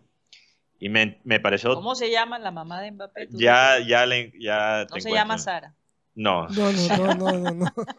Eh, este- esta, esta señora, me parece, ella se llama Faisa Lamari. Faisal Amari, sí. Y ella dice que la parte dif- eh, difícil de Mbappé, la personalidad terca, dura de Mbappé, viene de la parte argelina. Ah, Ella misma lo dice. Y el papá de Mbappé es el soñador, el que lo inspiró a, a- a imaginarse, el- filósofo. eh, un poquito más filósofo, eh, más divertido, le, le ponía, le inspiraba la imaginación a Mbappé para poder visualizar su éxito. Mientras tanto, la mamá era la que estaba pensando de la forma más práctica Buen balance. y un buen balance para, para también la gente que tenga hijos con ciertas aspiraciones eh, en, el, en el fútbol, para que ellos se den cuenta que no solo es suficiente el talento del niño o la niña, pero también la dinámica entre los padres. Mira con Tiger Woods. Tiger- bueno, eso es una versión quizás mucho más tóxica, pero, Bueno, eh, Con pero sí, tienes razón. Pero su mamá influyó mucho en él. Los dos influyeron, incidieron mucho en Tiger Sí, Woods. sí, sí, sí. En el ca- hay un ejemplo de lo que digo de la mamá de Mbappé para, para terminar, Sí. para que se den cuenta la, la personalidad tan fuerte que ella tiene. Eh, hubo una oportunidad de, de Mbappé irse cuando tenía 12 años al Chelsea. El Chelsea lo estaba buscando para la academia de ellos, para la cantera de ellos. Sí. Y básicamente él hace la prueba y el Chelsea dijo, eh, bueno, nosotros queremos analizar un poquito más, queremos esperar antes de tomar la decisión porque queremos ver cuál es el trabajo, cuál es la habilidad de Mbappé sin la pelota. Eh, para un jugador de la calidad de Mbappé ofensivo, un genio en la parte ofensiva, creo que lo menos importante es lo que él hace sin la pelota. Pero bueno, la mamá, ¿tú sabes lo que le dijo? Al, al director de la academia del Chelsea. Ella dijo, o ustedes firman a Mbappé ahora, a mi hijo ahora, o tendrán que regresar con 50 millones por él. Mbappé tenía 12 años en esa historia. ¿Y qué pasó después? Se explotó en Mónaco. ¿Y cuánto costó Mbappé Guti cuando, cuando 180. PSG lo compró? 180. 180. Entonces imagínate, fue todavía más allá de lo que ella Sí, lo que había dicho. eh, algo que también, también he podido darme cuenta de la familia de Mbappé es la unión que tiene. Porque el papá, a pesar de que es el que menos aparece, pero ti- tiene una fuerza en, en la personalidad no tanto de Mbappé como la- del hermano de Kylian. Los que hemos podido ver un poquito las prácticas del PSG con el hermano de Kylian, es un talento bastante fuerte. O sea, creo que la familia Mbappé, por ese lado, arregló todos los problemas de mucho tiempo. Es que cuando tú, cuando los padres se involucran en el sueño de sus hijos y además entienden la calidad eh, y la capacidad de ellos, óyeme, eh, eh, es algo increíble. Claro, hay, hay, hay dos maneras también de verlo, porque hay padres que son abusadores, hay padres que son tóxicos, hay padres que usan el talento de sus hijos para enriquecerse, lo hemos visto en Sí. muchas ocasiones, pero también hay padres que entienden el talento de ellos y que son las únicas personas que verdaderamente velan por el interés y el bienestar de estos personajes. Eh, la mamá de Mbappé siempre dijo que Mbappé era un genio del, del Sí, fútbol. que él- eh, ella está- tenía toda la confianza en Tenía él. toda la confianza que de que él iba a llegar a donde quería llegar. Y aquí dice un oyente Roberto, dice, las familias por fuera se ven una cosa, pero nadie, nadie sabe lo que verdad pasa adentro. Y eso es muy cierto. Fíjate Total. que los padres de Mbappé siguen trabajando juntos, asesorando a Mbappé, como su equipo de representantes, pero en su vida personal están divorciados ya. Están divorciados. Entonces, pero siguen con esa meta, a pesar de cualquier dificultad personal que haya entre ellos personalmente, siguen todavía luchando por los intereses de, sus, de su hijo. Sí. Bueno, de pronto como pareja no, no consiguieron conciliarse, pero como padre pues, es otra Ay. cosa. Bueno, nos vamos con el béisbol a la colombiana con Mateo Guedes.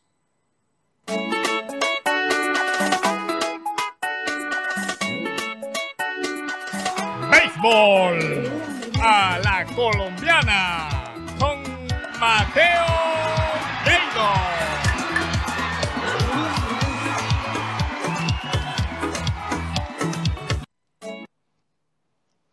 Bueno, eh, me duele Karina y compañeros, comenzar este béisbol a la colombiana con una muy mala noticia. Gio Ursela, quien ha sido quizás el jugador con Harold Ramírez más consistente en este segmento desde que lo comenzamos, eh, parece que fracturó su pelvis y posiblemente se va a perder lo que queda de, eh, de la temporada.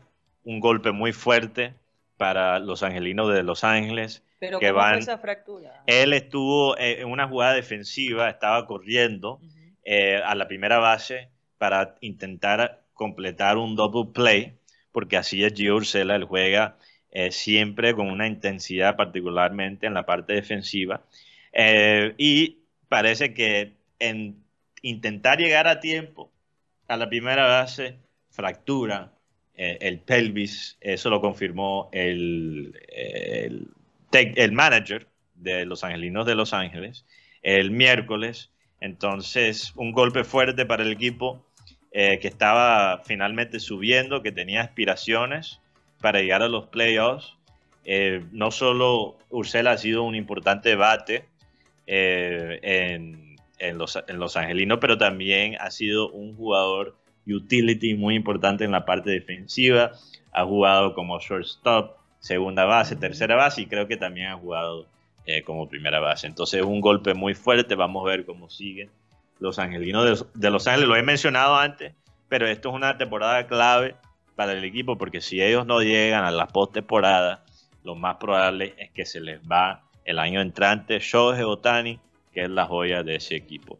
Harold Ramírez, que lo hemos resaltado también, igual que Ursela, mucho este año, sigue en la lucha para conseguir un puesto en el partido de los All Stars. Mm. Eh, desde que chequeé la última vez, está cuarto en la votación para bateador designado en la Liga Americana. Entonces, si entran al ¿Cuándo es ese partido, eh, no, sé- no sé la fecha, ya siempre viene es en pronto. el verano, siempre es en Siempre el es el verano, sí. viene pronto. Eh, es cuarto en la votación, entonces si quieren votar por Harold Ramírez, pueden entrar al sitio web de las ligas mayores eh, para hacerlo. No queda mucho tiempo, entonces vamos a intentar ayudar desde claro Colombia sí, a- claro sí. Harold.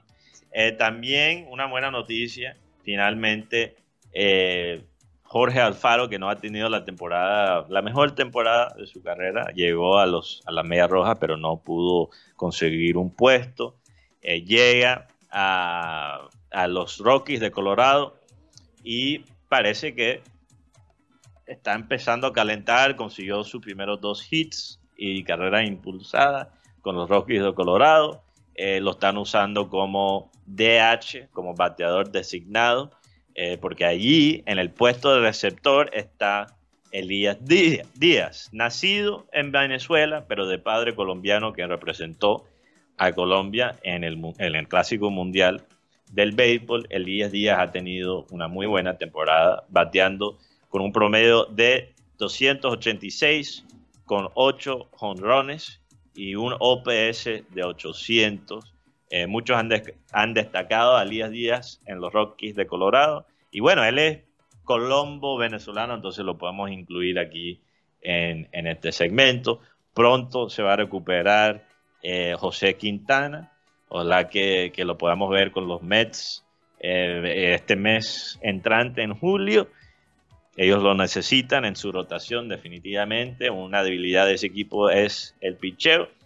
Y Julio Teherán sigue con unas muy buenas actuaciones con los cerveceros de Milwaukee. Él tiene una efectividad de 1.53. eh, ha lanzado en 6 partidos y tiene 23 ponches en 35 entradas de lo que va de la temporada. Así Ese es. fue el béisbol de la colombiana. hoy. Uf, ahora puedo respirar. Santo Dios, qué cantidad de información Sí, y hombre, mucha qué de lástima béisbol. por lo de Ursela. Sí, lo de Ursela me es- tiene muy es- triste. Iba muy bien en el Mm. equipo. Sí. El equipo lo necesitaba. Eh, creo que los angelinos de Los Ángeles están ahora mismo en uno de los puestos de wild card para entrar a la postemporada, entonces es un golpe anímico fuerte para ellos. Bueno, señores, para concluir el programa, ¿algo más que Eh, queramos compartir con sí. nuestros queridos teleoyentes? Este, pero también el tema de, bueno, hablando un poquito de béisbol, metiéndome aquí en el tema de Mateo, puesto en asignación Nabil Crismat. También es, sí. entonces, y lo de Colombia, que desde, desde a- de Centroamérica se informa que Colombia va a ser parte de la Serie del Caribe. Muy buena noticia. Y bueno, agregarle una cosa más. Da- Perdonen. dale. Saludos a José Marenco, Sí, saludos. que está actualmente está en camino, si no ha llegado ya, a la ciudad de Londres, en Wow. el Reino Unido, para ver a los cachorros de Chicago disputar la serie de Londres contra los Cardenales de San Luis. Ahí está un colombiano, un costeño, Oscar Mercado va a estar con eh, los Cardenales de San Luis. Entonces me imagino que eh, Marenco in- intentará buscar la oportunidad de hablar con Mercado y su Hombre, familia. ojalá que sí. Sí. Marenco es uno de los hombres que más sabe de béisbol. en No, la y, de parece- en Colombia. y parece que Marenco puede asistir del partido eh, gracias a la familia de Oscar Mercado. Entonces, Ah, no, una- gran labor. consiga, sí, no, él, no, él No, ya a lo mí lo que consiguió. me gusta, ah, ya lo consiguió. A mí Sí. lo que me gustaría ver es cómo hace Marenco tomando tren, cogiendo el bus en Londres. tomando un Guinness en un bar, tú sabes, muy inglés, del pub, mío. como dicen allá. Ay, Muy curioso. Deseándole la mejor suerte, ¿no? Gracias a Dios que tiene guía, porque no me imagino ¿Tiene a? Marenco. Sí, tiene guía, porque te imaginas a Marenco solo por Londres. Y machucando el inglés. No, joder. Santo Dios. Mientras que sea el inglés. ¿Cómo así? Oigan, compañeros, bueno, nos despedimos. Muchas gracias por haber estado todos ustedes con nosotros. Espero que se hayan divertido en esta hora y media, eh, donde pretendemos realmente entretenerlos y además informarlos. Hoy, por supuesto, no cante, aunque no cante, porque no es fácil cantar desde acá. Ya cuando lleguemos a la ciudad de Barranquilla, pues retomaremos un poco eso. Así que eh, pronto ya estaremos de manera local. Nos vamos, vamos a cortar. ¿Qué, qué pasa, Mateo? Le estoy diciendo no a Cante que no. No, no, no, no, no. Yo pensé que me estabas diciendo, corta ya, Karina. ¿Qué es eso? bueno, nos vamos del programa satélite. Feliz fin de semana, que disfruten esta final del fútbol colombiano el día de mañana, que va a En estar paz. buenísimo. Sí, por lo menos en paz, por lo menos en paz. Pero lo bueno es que no vamos a estar nerviosos, porque no son los equipos de nuestro corazón, pero, pero, pero hay que ver. Se hay que pierde ver de las dos formas. hay que ver qué nos espera el próximo semestre. Vamos a pedirle a nuestro amado Abel González Chávez que por favor despida el programa. palabra y reflexionar sobre la misma. No olviden que la palabra, para poder conocer a Dios hay que leer su palabra y reflexionar sobre la misma. Hay tantas, la Biblia está tan impregnada de sabiduría que vale la pena. Entre otras cosas, en el caso mío, que paso de los 70, cuando yo empecé a leer la Biblia haciendo un curso que lo hacía por correspondencia, yo siempre creí que la Biblia era un libro como de penitencia, que, ponía castigos. Y cuando empecé a estudiar desde los 13 años, yo recibía un- una correspondencia de la voz de la esperanza, que era la, la- en un ala de la iglesia adventista que promovía la lectura de la Biblia en los jóvenes. Y le mandaban cada capítulo o cada, lecci- cada lección era enviada por correspondencia. Le hacían el examen a uno y después le daban el diploma de haber leído la Biblia. Y yo creí que la Biblia era como un libro para castigar a la gente. Es decir, si tú haces esto, ¡pin! te damos duro por acá. Ahora, después de los 70 años, me doy cuenta cuán equivocado estaba. Bueno, antes, de mucho antes, pero ahora más que nunca. Me doy cuenta que son gotas. La Biblia, los versículos bíblicos son como el rocío de la miel de abeja, una vaina dulce. Miren, miren lo que dice, miren lo que dice. Porque somos hechura suya. Uno no quiere creer que uno es hechura de Dios. Porque somos hechura suya. Creados en Cristo Jesús para buenas obras, las cuales Dios preparó de antemano para que anduviésemos en ellas. Miren, cada uno de nosotros nació con un talento, con algo distinto a los demás, partiendo de la huella digital, que no es igual. Nadie tiene una huella, una huella digital exactamente igual. Todos somos diferentes. Sin embargo, cada uno nace con un talento que debe descubrirlo con tiempo y de alguna manera dedicar parte de ese talento a cosas que tienen que ver con la enseñanza de Dios. Señoras y señores, se nos acabó el time.